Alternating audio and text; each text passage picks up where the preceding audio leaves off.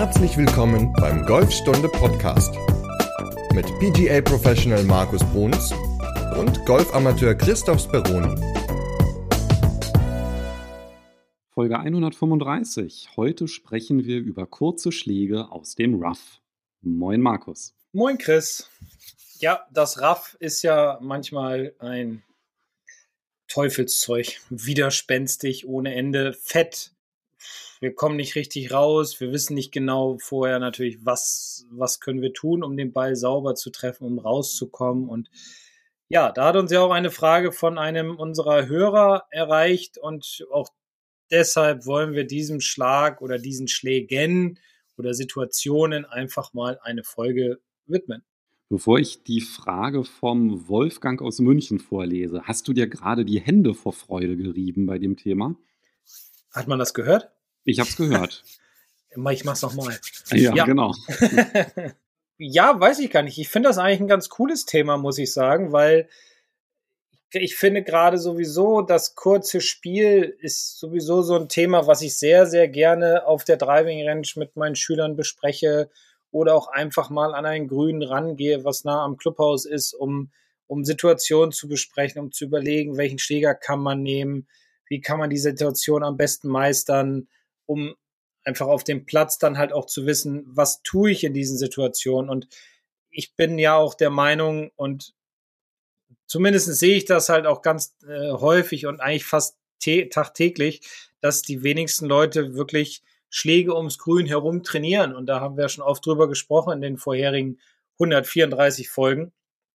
Es ist ja schon oft vorgekommen, dass wir gesagt haben, Mensch, geht mehr aufs Puttinggrün, geht mehr chippen, geht mehr pitchen, geht mehr in Bunker, verbringt nicht zu viel Zeit bei langen Schlägen, weil doch die meisten Schläge einfach ums Grün herum gemacht werden und die meisten Leute halt gar nicht so richtig wissen, was, was tue ich eigentlich? Und ich habe oft die Erfahrung gemacht, sei es auf Golfreisen oder sei es bei einigen Trainings so äh, im Golfclub, dass die Leute doch sehr, sehr dankbar sind, wenn ich ihnen so etwas an die Hand gebe. Und wenn es nur eine Sache ist, mit der sie dann auf dem Platz wunderbar arbeiten können und wo sie dann aus diesen Situationen halt gut herauskommen können. Deswegen habe ich mir die Hände gerieben, weil ich mich sehr über so ein Thema freue. Ich glaube, viele trainieren ja auch nicht diese sogenannten Trouble Shots, weil sie halt eben genau nicht, eben nicht wissen, was man da tun soll. Ne? Und ein Training, ohne zu wissen, was man da eigentlich macht, ist ja dann halt auch ein bisschen schwierig.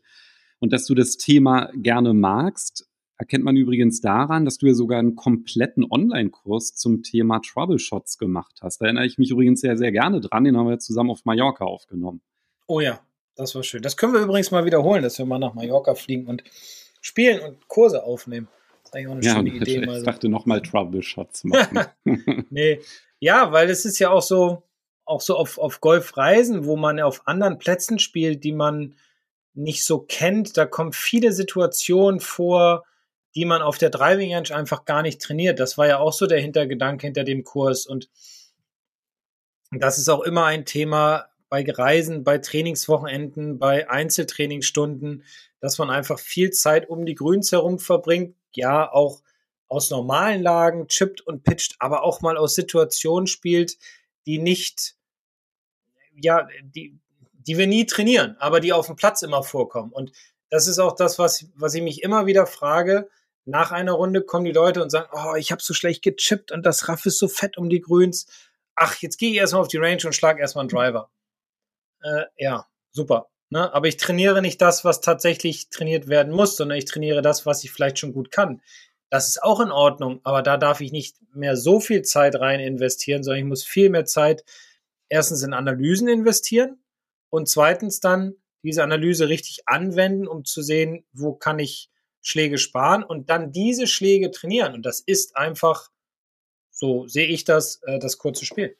Ich meine, es geht eigentlich schon damit los, dass wenn man das kurze Spiel trainiert, dass man ja dann oftmals einfach nur vom Vorgrün chippt. Ne? Also dass man sagt, naja, hier ich mache halt nicht vom Grün, sondern kurz davor und dann hat man da super kurz gemähtes Gras, wo man dann halt auch höchst selten liegt, sondern da ist man dann einfach so im tiefen Gestrüpp und dann ist man natürlich auch völlig überfordert. Ja? Da denkt man so, um Gottes Willen, was mache ich da?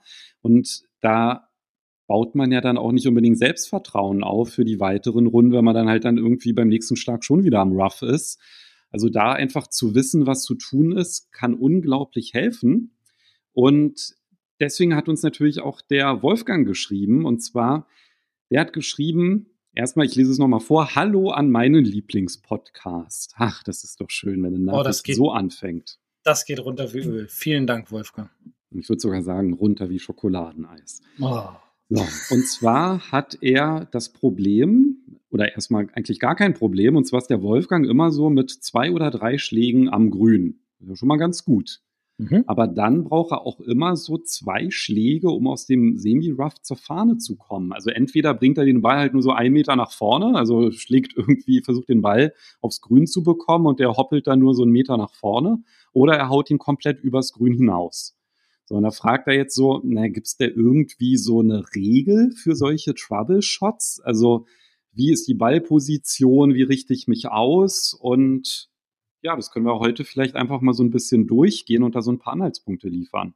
Gut, jetzt muss man natürlich auch sagen, der Wolfgang hat noch dazu geschrieben, aus welchem Golfclub er kommt. Und das ist ja ein Golfclub, wo gerade vor, ich lüge jetzt mal, sechs Wochen ungefähr, ähm, ein European Tour Event stattgefunden hat, nämlich aus Eichenried. Und wenn ich es richtig in Erinnerung habe, ich habe mal so, so, so einen Tag mal so ein bisschen verfolgt, da ist das Raff natürlich auch um die Grüns her sehr fett weil ja, das ja so ein Tourplatz ist, der auch seinen Mitgliedern was bieten will, aber natürlich auch den Tourpros, die dann da halt um, um äh, mehrere Euros spielen.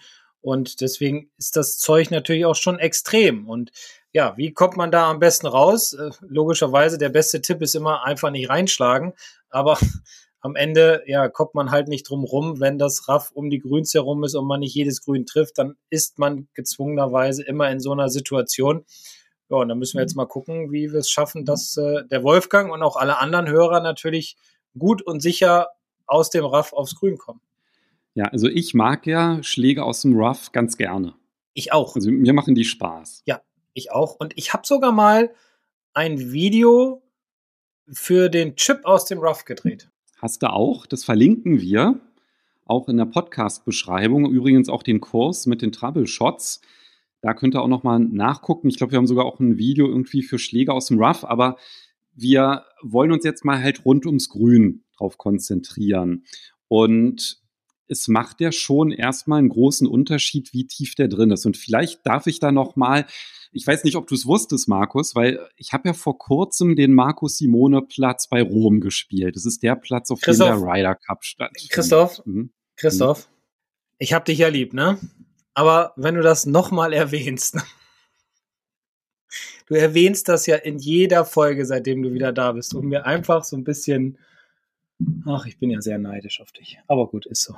Ich kann es nicht. Nee, das erwähne ich gar nicht und das muss dir nur so vorkommen. Das habe ich. Ja. War es denn spannend? ja. War es denn spannend? Was war spannend? Der Platz war ja spannend. Ich sage doch immer spannend. Ach so, ja, natürlich. Der war definitiv spannend. Aber das wollte ich gar nicht erzählen. Da hatte ich nämlich auch so eine Situation, da habe ich mit dem hybriden Transportschlag gemacht, habe übers Grün hinausgeschlagen. Ist ja eigentlich ganz gut, ne, wenn man zu lang spielt. Und dann war der, ist der halt, weil die Grüns da auch so super schnell sind, ist der halt übers Grün rübergerollt und ist dann ähm, nicht im First Cut, sondern halt richtig im tiefen Gestrüpp.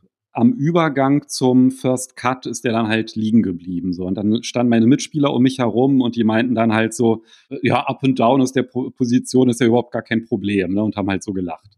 So, und da habe ich dann mir gesagt, okay, der Ball, der liegt tief drin. Ich versuche den Ball ein bisschen weiter rechts im Stand zu haben, also weiter hinten, also einen frühen Ballkontakt, dass da halt nicht so viel Gestrüpp dazwischen kommt, ein bisschen steiler ausholen, dass man dann halt auch steil auf den Ball runterkommt und habe dann das Up and Down geschafft. Also der Ball, der lag dann wirklich nur so 20 Zentimeter neben dem Loch aus der Position und ja, richtig schön so noch mit dem mit dem Break dann Richtung Fahne gerollt. Also das war wirklich so eins der Highlights auf dieser Runde. Und ich glaube, das ist erstmal so ein Geheimnis, dass man dann halt erstmal wirklich so überlegt, wenn da sehr, sehr viel Gras ist, wähle ich irgendwie einen sehr, sehr kurzen Weg für den Schläger.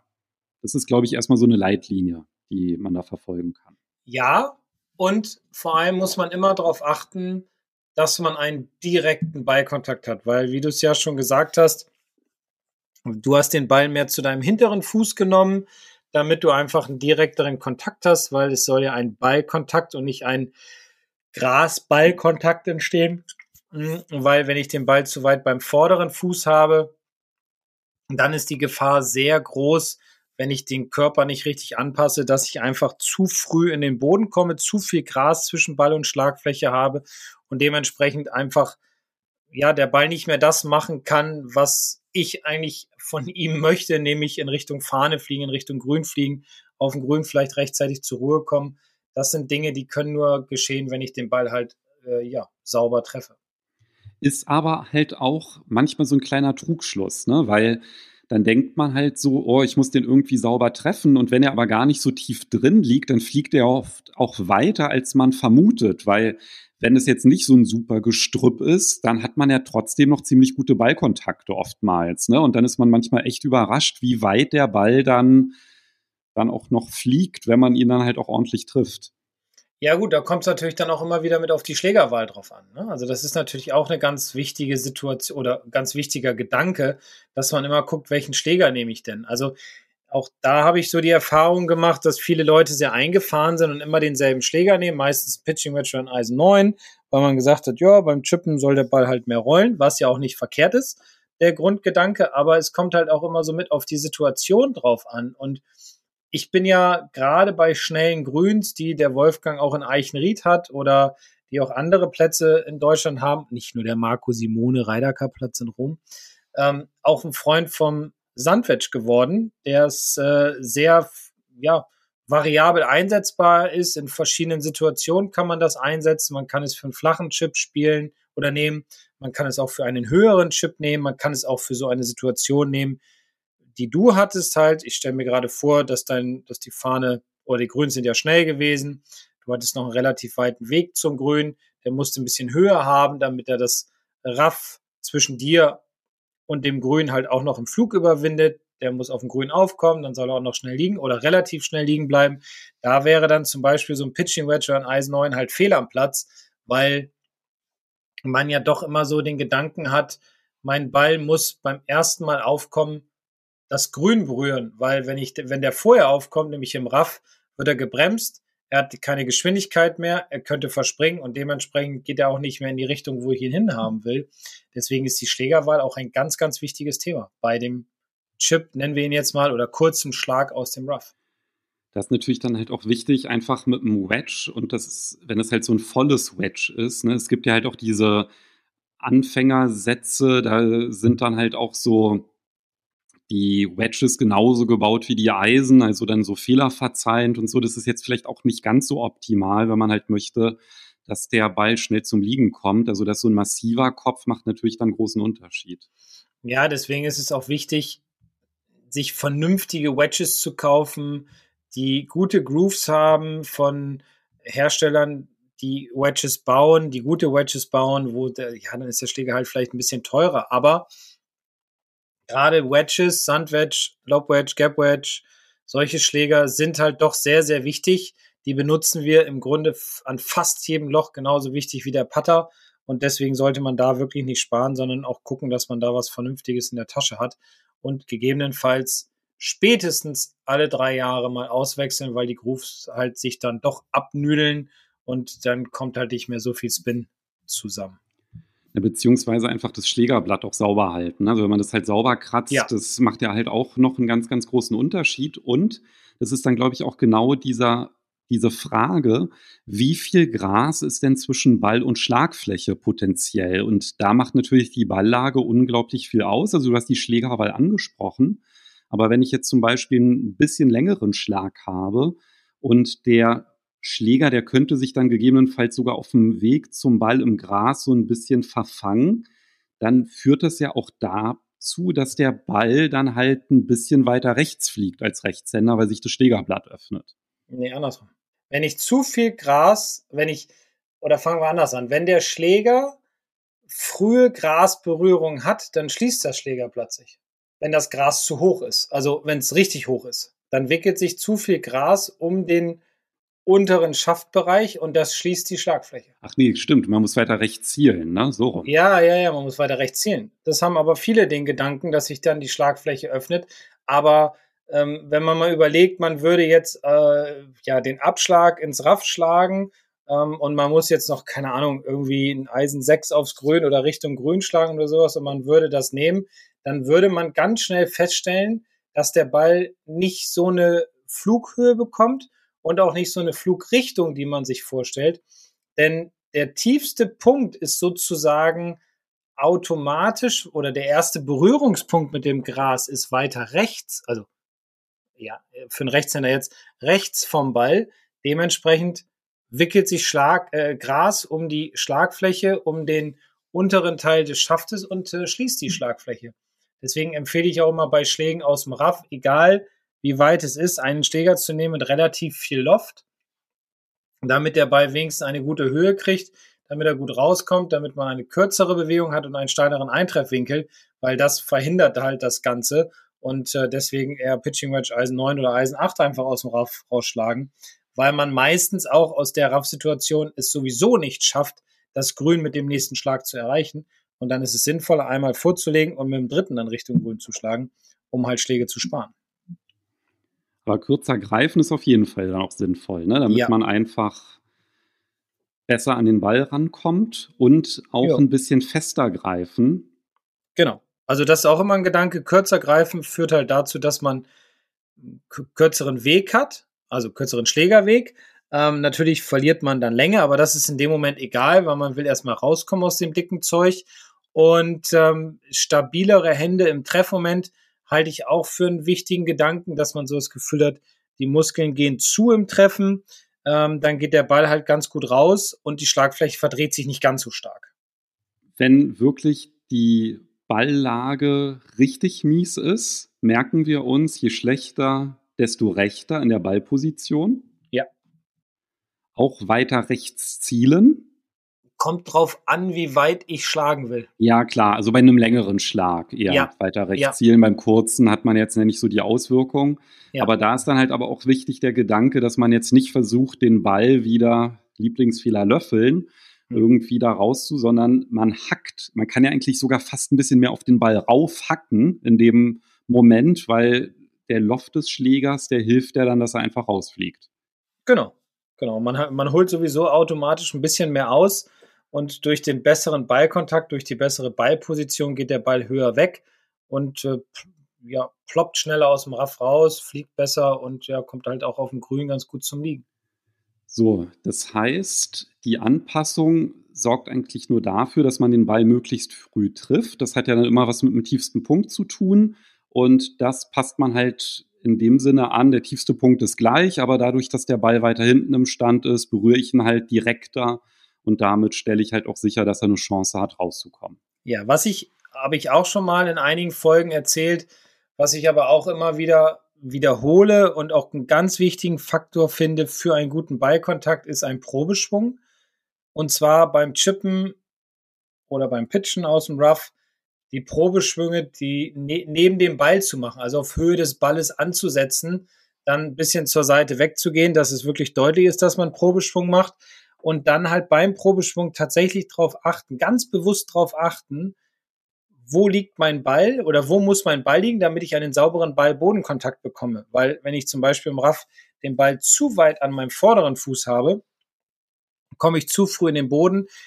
Der Ball wird nicht mehr so sauber getroffen, er geht nicht mehr so gut raus und dementsprechend, ja, verliere ich halt an Länge, weil ich ihn halt nicht so gut treffe. Wenn ich darauf achte beim Probeschwung, auf meine, ja, ich sage jetzt mal imaginäre Ballposition, dann bin ich schon ganz weit vorne und dann kann ich auch eine sehr gute Kontrolle über den Ball bekommen. Machst du das auch, wenn es richtig tiefes Rough ist? Ja, ich suche mir immer Stellen zum Probeschwung, die ähnlich sind der Situation, wo mein Ball liegt. Immer. Weil ich will ein Gefühl mir dafür erarbeiten.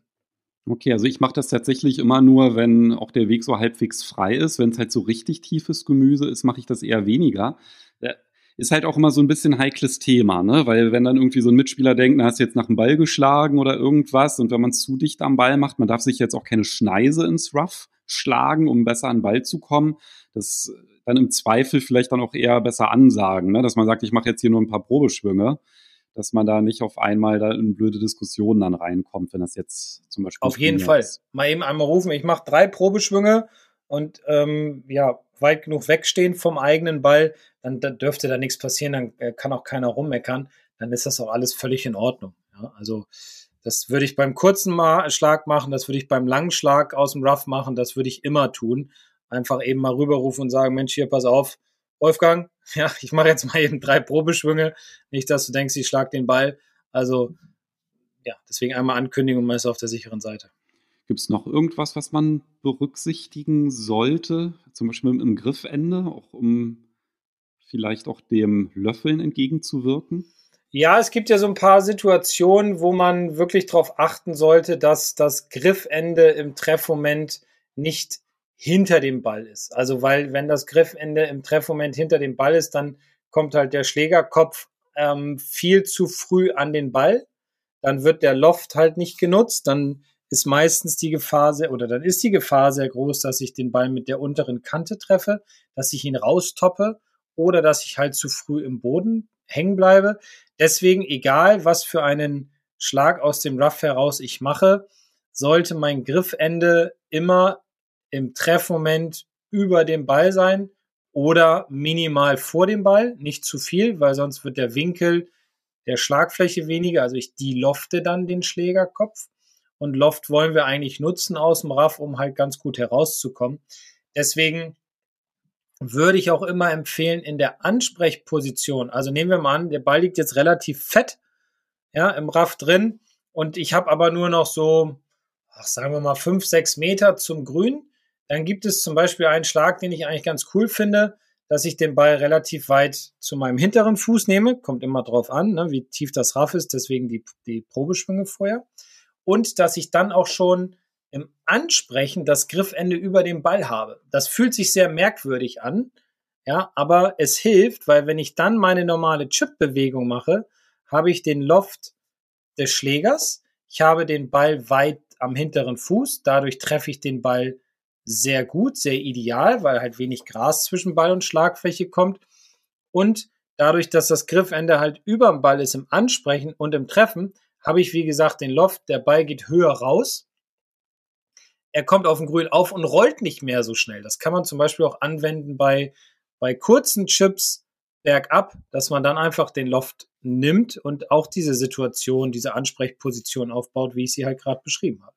So, mit den Anpassungen gelingen eigentlich die Schläge ganz gut. Ne? Also das Ding ist halt nur, man muss die halt auch üben. Also und da muss man sich dann einfach eine gute Stelle raussuchen, irgendwie auf dem Übungsgrün und da dann halt auch wirklich einfach so mutig sein und den Ball mal da ins tiefe Gemüse einfach mal fallen lassen und den Ball dann halt versuchen, Richtung Grün zu spielen. Ne? Und um da sich halt auch diese Auswirkungen in der Praxis einfach mal anzuschauen, was passiert denn, wenn ich halt den, äh, die Ballposition weiter hinten im Stand habe, wie ist dann der Ballkontakt, wie fühlt sich das an, wie hoch kommt der raus, welchen Schläger nehme ich, dass man da sich einfach eine Sicherheit aufbaut. Weil auf dem Platz das dann spontan auszuprobieren, ist natürlich auch immer ein Unsicherheitsfaktor. Ja, es gibt ja noch einen Schlag, den, ja, finde ich persönlich ziemlich geil. Neben diesem, was ich gerade beschrieben habe und dem anderen, ja, dem, dem Chip, Bunkerschlag nenne ich ihn mal, wo wir das Video ja verlinken werden. Ähm, das ist der Schlag mit dem Hybrid aus dem RAF heraus. Und zwar kann man das Hybrid wunderbar zum Chippen verwenden oder Rescue, wie auch immer man es nennen möchte. Ähm, wenn der Ball an der Rough-Kante liegt, also der Übergang vom Vorgrün zum Rough, da sind ja häufig so relativ hohe Kanten, wenn er da dran hängen bleibt, oder wenn er, sagen wir mal, ein anderthalb Meter im Rough drin liegt, dann kann man auch das Hybrid ganz gut verwenden, um den Ball halt da rauszukriegen. Wichtig ist dabei aber immer, dass man guckt, erstens Ballposition auch weiter rechts, zweitens Schläger kürzer greifen, drittens ist es eine sehr kurze Bewegung, die sehr stark dem Patten ähnelt, weil der Ball relativ schnell von der Schlagfläche weggeht. Er wird viel rollen. Deswegen, logischerweise, viertens muss man es viel trainieren. Aber die, die Situation ist halt auch ganz wichtig abzuschätzen, dass man guckt, wie weit steht die Fahne weg. Bei ganz kurzen ist es ein bisschen schwieriger, muss man halt trainieren, aber es ist zum Beispiel auch ein schöner Schlag, wenn die Fahne auf der anderen Seite des Grüns zum Beispiel steht, dann kann man nämlich wunderbar das Hybrid, also mit dem Hybrid den Ball schön übers Grün laufen lassen. Ja, man kann ihn viel besser kontrollieren. Er rollt besser, er kann den Break sogar noch ganz gut mit annehmen. Also das ist auch nochmal so, ein, so eine Art Spezialschlag, nenne ich ihn mal, den ich auch sehr gerne meinen Schülern empfehle und die auch sehr zufrieden damit sind und immer viel Spaß haben, wenn sie das Hybrid verwenden können. Wobei, da muss man halt auch sagen, das geht natürlich nicht aus dem tiefen Rough, das geht halt nur so, ne, ähm, du hast es ja gerade angesprochen, ich habe grün, ich habe dann First Cut, ja, und dann habe ich dann halt vielleicht, dass es so ein Stückchen weit höher wird, aber wenn man da jetzt wirklich irgendwie so kniehohes Gras hat, äh, da dann bitte nicht das Hybrid nehmen, das funktioniert nein. dann halt nicht mehr so gut. Nein, nein, es geht aus den Situationen direkt neben dem Grün halt, ne? Also das ist wirklich direkt neben dem Vorgrün dass da das etwas dickere kommt. Wie hoch ist das? Mag das sein? Fünf, sechs, sieben Zentimeter oder so. Da kann man das, vielleicht ein bisschen weniger, da kann man es ganz gut verwenden. Aber so dieses Riesengestrüpp dann auf gar keinen Fall. Nein. Da funktioniert ja auch das andere, was du angesprochen hast, dieser Chip, den man wie einen Bunkerschlag dann halt so spielt von der Ballposition. Das ist dann halt auch so eine ähnliche Situation, ne? Den kann man da auch wunderbar anwenden. Wie gesagt, Video ist dabei, könnt ihr euch gerne mal angucken. Das ist auch ein schöner Schlag, der in vielen Situationen hilft, einfach mehr Kontrolle zu kriegen, gerade bei schnellen Grüns, gerade wenn es bergab geht. Klar müssen auch Anpassungen vorgenommen werden, wie Ballposition, Standbreite und so weiter, aber ähm, ähnelt halt sehr stark dem Bunkerschlag. Deswegen, oh, ja, pass, äh, geht der eigentlich auch ganz gut aus dem etwas fetteren Zeug heraus. Genau, wobei das halt so ist mit dem Hybrid, wenn man halt viel rollen kann, also die Fahne befindet sich ja am Ende des Grüns vorteilhaft und der andere Schlag ist halt eher auch für eine kurz gesteckte Fahne, wenn der Ball halt wirklich schnell irgendwie liegen bleiben soll. Aber ansonsten, wenn man jetzt, sag ich mal, jetzt auch im tieferen Rough ist, da macht man ja vielleicht auch häufiger den Fehler, dass man halt auch versucht, direkt die Fahne anzuspielen. Ähm, und das ist ja manchmal auch gar nicht so schlau, ne? Nee, man muss natürlich immer gucken, wo steht die Fahne, wo liegt mein Ball. Also habe ich viel Grün zum Arbeiten oder habe ich wenig Grün zum Arbeiten? Wenn ich jetzt wirklich in so einer richtig fetten Lage bin, so wie du es jetzt zum Beispiel vorhin beschrieben hast und die Fahne steht relativ kurz, dann würde ich immer den, ja, den Vorschlag machen oder die Empfehlung geben, immer mit dem Gedanken hinzugehen, den Ball hinter die Fahne zu schlagen und nicht auf das Risiko zu gehen, ich muss den jetzt nah ran spielen, sondern ich will erstmal dann raus aus dem fetten Zeug, will den Ball aufs Grün befördern und dann so nach Möglichkeit, soll er natürlich irgendwo in der Nähe der Fahne sein, ist klar, dass ich dann noch maximal zwei Putts brauche. Ähm, und wenn die Fahne relativ weit im Grün drin steht, also ich viel Grün zum Arbeiten habe, dann kann ich ihn ja auch wunderbar rollen lassen, zum Beispiel mit dem Hybrid wie eben oder einem längeren Eisen von mir aus, mit dem Pitching Wedge Eisen 9 daraus chippen, irgendwie so, um, ja, um ihn halt schön laufen lassen zu können. Also da halt auch einfach wieder so ein bisschen auch Fehlertoleranz einkalkulieren. Das heißt, wenn zum Beispiel die Fahne ganz rechts gesteckt ist am Grün, dann spricht ja nichts dagegen, Mitte Grün anzupeilen, weil wenn ich rechts verfehle, ja, dann liege ich an der Fahne und wenn ich links verfehle, bin ich immer noch auf dem Grün. Ne? Und im Gegensatz, wenn ich dann direkt die Fahne anspiele, dann bin ich dann halt auf einmal wieder am Rough. Also das ist dann halt auch etwas, was man sich angucken muss, so von der Richtung und die Länge, wie viel Energie man aufbringen muss. Das muss man natürlich dann halt üben. Und deswegen einfach im Training nicht nur immer die super Balllagen, ne, dass man sich den Ball immer schön sogar so fast aufgetiet auf Vorgrün hinlegt, ist natürlich auch gut, ja, wenn man das halt trainiert, aber das hat man ja wirklich selten auf dem Platz und deswegen die Anregung bei der nächsten Trainingseinheit einfach mal lange Socken anziehen, ja, dann da ins, äh, ins Rough rein. Ins fette Zeug rein. Ja, und deswegen ja. ist halt auch einfach wichtig, diese Situation zu trainieren. Das heißt, bei der nächsten Übungseinheit nicht nur die schön platzierten Bälle vom Vorgrün Richtung Fahne chippen, sondern sich halt auch mal ganz bewusst schwierige Lagen suchen. Und da ist es ja dann auch völlig okay, dass man dann einfach auch mehrere Bälle aus der Lage spielt. Ne? Und sonst sagen wir auch immer up and down, immer zu Ende spielen und so weiter. Aber wenn es halt um diese Troubleshots geht, da geht es ja auch viel ums Experimentieren und dann vielleicht einmal vergleichen, was ist denn, wenn ich jetzt hier mit einem Pitching Wedge den spiele oder mit einem Sand Wedge, äh, ne, wie ist das Rollverhalten, dass man da einfach ein bisschen Erfahrungen sammelt. Und ich habe jetzt noch mal eine kleine Anekdote von ja, von einem Turnier von dem Porsche European Open auch zu der Situation Rough, dass es manchmal ganz clever ist, einfach auch mal in Anführungsstrichen den unangenehmen Weg zu gehen. Und zwar, ich weiß nicht, wer es gesehen hat, es war ja vor einigen Wochen Loch 14, das ist ein Paar 3 Loch. Ich glaube um die 100, ich muss jetzt selbst nachgucken. Ich sage jetzt mal 130 Meter, so lang ist es nicht, oder 140. Aber es ist wie so eine Art Inselgrün aufgebaut. Also die haben das vor einigen Jahren umgebaut, haben schöne Abschlagsfläche gebaut, und ähm, haben dann davor einen Riesenteich gebaut, haben ein Grün gebaut, was sich hinter dem Teich so praktisch schön anpasst an den Teich, aber sehr, sehr schmal. Ich sag mal, breiteste Stelle sind vielleicht 10 oder 12 Meter. Und die Fahne kann man überall wunderbar ondulieren. Die Grüns sind sehr, sehr schnell. Hinter dem Grün haben sie dann einen Hang aufgeschüttet, haben dort, ich glaube, zwei Bunker hingesetzt und ähm, dann da drumherum alles fett wachsen lassen. Oberhalb der Bunker ist noch Raff, irgendwie ein paar Meter und darüber verläuft ein Weg. So, und da hatte ein, mein Kollege war am, an dem Freitag war er da und hatte die Situation, dass ein Spieler übers Grün geschlagen hat, über die Bunker in das Rough hinein. So, jetzt steht der Spieler oben am Rough, guckt praktisch, ich sage jetzt mal steil bergab, in den Bunker, sieht die Fahne, die steht, stand ganz links, also an einer sehr schmalen Stelle und er wusste genau, wenn er die Fahne anspielt, ja, entweder er locht direkt ein oder sein Ball läuft halt runter ins Wasser, weil es kurz nach der Fahne steil bergab wiederum Richtung Wasser ging. Und dann hat er sich mit seinem Caddy beraten und sein Caddy hat dann gesagt, chip it in the bunker. Und er so, ach nee, jetzt kann ich nicht machen, das ist natürlich auch so eine Ego-Sache. Und der Caddy hat immer wieder gesagt, chip it in the bunker, chip it in the bunker, bunker und wir spielen halt ein Bogey. So, und dann hat er den in den Bunker reingechippt, da hat der Caddy sich durchgesetzt, hat er den in den Bunker reingechippt, hat den Bunkerschlag tot an die Fahne gemacht und hat dann das Boogie gespielt. Weil aus dem Raff kriegt man halt keinen Spin. Aber die Jungs kriegen halt aus dem Bunker extrem Spin auf den Ball. Und deswegen schlagen sie auch häufig einfach ganz bewusst in Bunker hinein, um dementsprechend den Ball dann besser kontrollieren zu können. Und dann sollten, ja, sollten wir als Amateure, als Hobbygolfer auch einfach mal, wie gesagt, so überlegen, was ist der cleverste Weg für uns? Welches ist der nächstbeste Schlag, den wir machen können? Muss das immer der direkte Weg zur Fahne sein?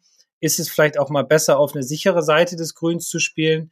Ist es vielleicht auch mal besser, in die Richtung zu spielen oder in die Richtung oder weit hinter die Fahne? Was ist das Beste, anstatt immer zu sagen, ich muss jetzt auf jeden Fall in Richtung Fahne, weil ich muss jetzt noch versuchen, das Paar zu spielen. Das geht leider meistens voll in die Hose und deswegen war das jetzt nochmal so eine kleine Idee, auch für unsere Hörer einfach mal zu sagen, Mensch, komm, ich, ich chip den mal rechts aufs Grün, ist zwar jetzt nicht ganz so mein Spiel, Spielstil, aber da mache ich meine sicheren zwei Putts und, und die Sache ist gerettet und ich fühle mich danach einfach wohl. Ja, die Folge mit den Bunkerschlägen verlinke ich dann auch nochmal, damit jeder auch diese Technik dann anwenden kann, die du gerade berichtet ja, hast. Wunderbar, sehr schön. Ja, worüber reden wir denn dann in Folge 136?